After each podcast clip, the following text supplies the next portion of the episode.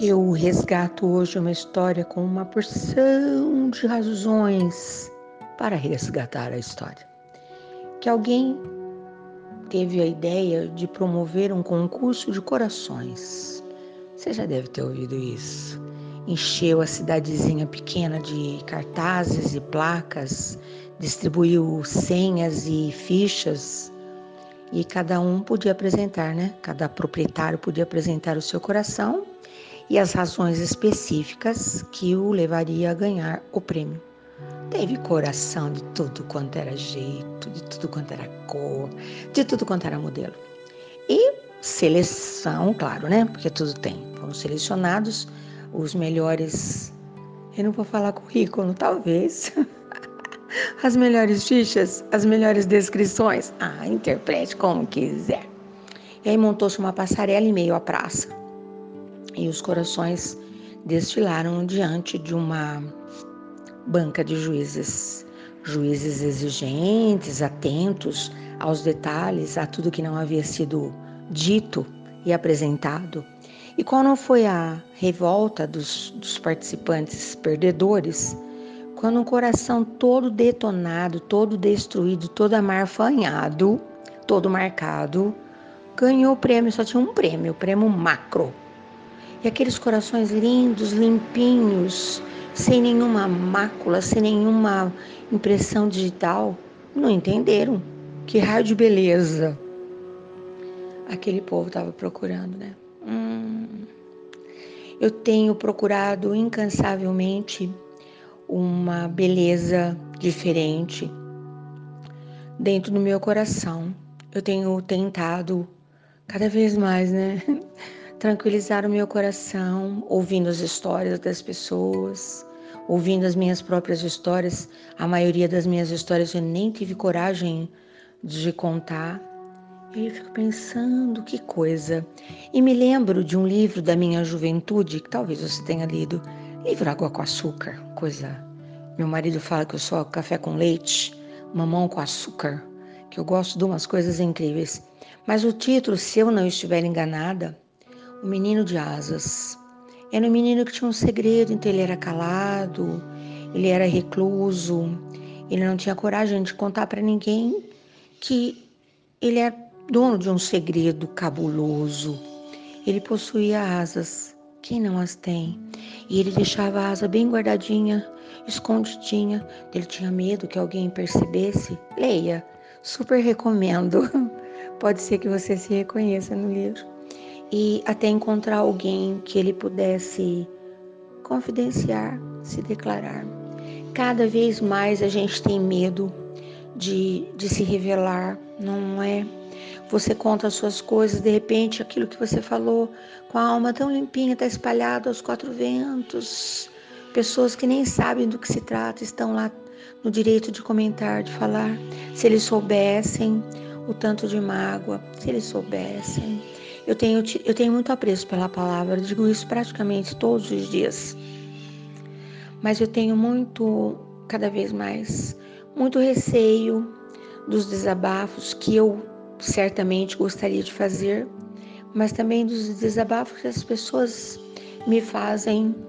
E eu penso, por que não somos assim? Por que a gente faz isso?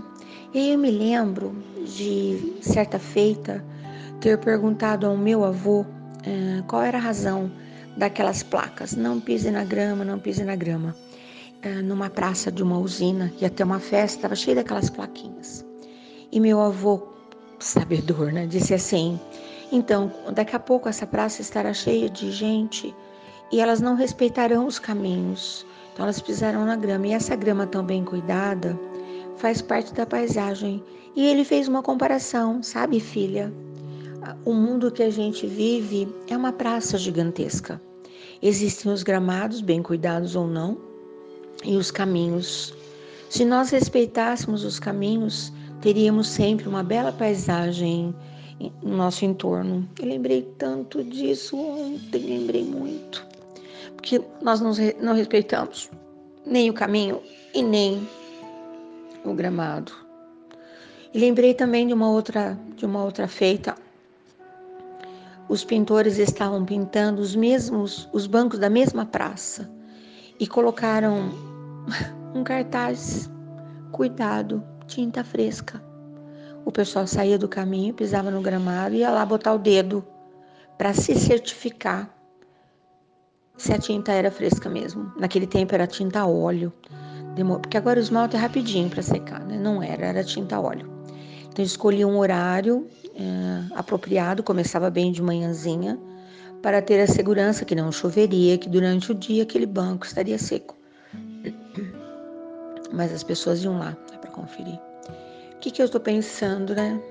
Dentro, vou me incluir, tá? Eu estou trabalhando muito pela inclusão. Dentro do meu coração, do seu coração, do coração de todas as pessoas, existem caminhos que levam para um lado para o outro, é a escolha de cada um. E deve ter sempre um banquinho com tinta fresca, sabe? A tinta fresca do medo, do susto, da surpresa, da desilusão, tudo isso é tinta fresca. Acabou de pintar o banquinho. É preciso secar muito bem essa tinta para alguém poder tomar lugar naquele banco, porque ele já não é mais o que ele era antes. Tem que se passar uma outra cor, uma pátina, escolher uma cor ou mais suave ou mais forte, coisas assim, né? Tenho pensado bastante. Então hoje eu acordei imaginando qual seria a melhor saída. Não sair nunca mais de casa, não conversar nunca mais com ninguém, uh, não ter amigos, não fazer nada sem contrato assinado. Não. Acabei de falar, faz nem, nem, nem um dia ainda para que serve um contrato? Para nada. Porque se o contrato estiver envolvendo duas pessoas idôneas, ele é desnecessário. Mas se o contrato estiver envolvendo duas pessoas, ou uma delas que não tenha tino, que não tenha cabedal, que não tenha juízo, que não tenha consistência, o contrato também não serve para nada. Vai virar distrato. Que louco, né? Tô pensando. Então hoje eu vou te convidar para uma campanha. Se alguém vier te contar alguma coisa e aquilo que a pessoa está contando é dela própria, você ouça. Que gostoso você merecer a confiança que alguém venha lhe contar alguma coisa que ela não conta para mais ninguém e respeite, mesmo que ela não te peça segredo, respeite da mesma maneira que você gostaria de ser respeitado. Peça autorização, não é que eu, peço autorização. Ah, essa história linda que você está me contando, eu posso contar? E às vezes a pessoa diz: não, eu tô com umas 10 histórias em banho-maria. E toda vez eu falo: e aí, tô liberada ainda? Não, ainda não.